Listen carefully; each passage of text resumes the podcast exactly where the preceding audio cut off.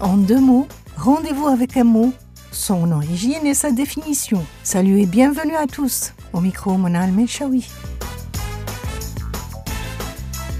Le mot du jour sera le mocha. Ce mélange de café et de chocolat que nous apprécions surtout pendant les mois d'hiver. Le mot du jour sera mocha. Ce mélange de café et de chocolat que nous apprécions surtout pendant les mois d'hiver. Mocha ou mocha signifie café du Yémen.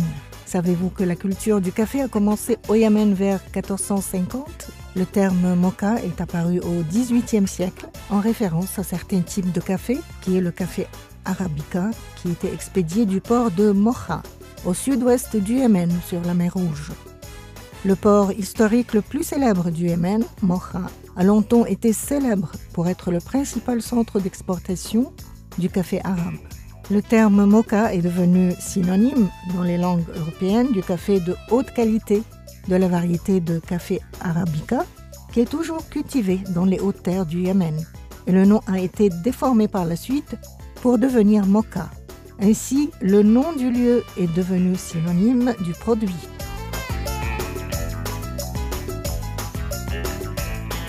Si le mocha est associé au port de Mocha, qu'en est-il de l'origine du café?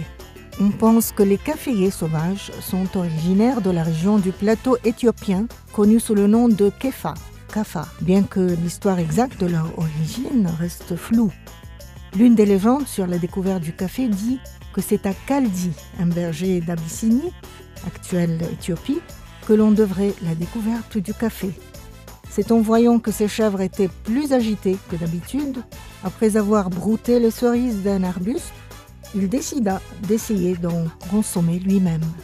C'est donc lui le premier qui aurait noté l'effet énergisant de la caféine contenue dans les cerises des plantes du caféier.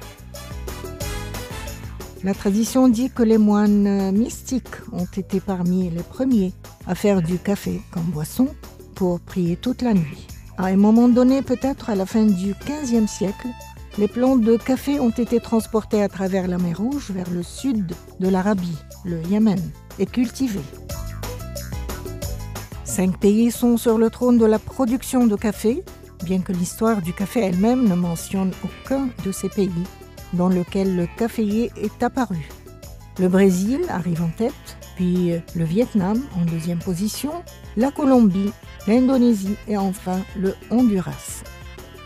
Le café mocha servi dans les caféteries se compose d'un tiers de café noir épais, d'un tiers de chocolat chaud non sucré et d'un tiers de lait pétillant mousseux et est servi dans une grande tasse, soit chaud ou froid. La méthode de préparation diffère d'un pays à l'autre en ajoutant d'autres ingrédients comme le sucre, le lait et le chocolat. Les Italiens l'appellent mochaccino. Le café mocha a donné son nom à une couleur, le mocha, et plus précisément le marron mocha. Cette couleur foncée est très appréciée pour sa force et son élégance. Une teinte parfaite qui convient au teint clair et au teint foncé. Tandis que les petits grains de café rond de la variété Café Arabica ont même donné leur nom à une voiture. Voilà, vous savez maintenant l'origine et la définition du mot mocha. J'ai lancé la recherche, à vous de continuer. À bientôt.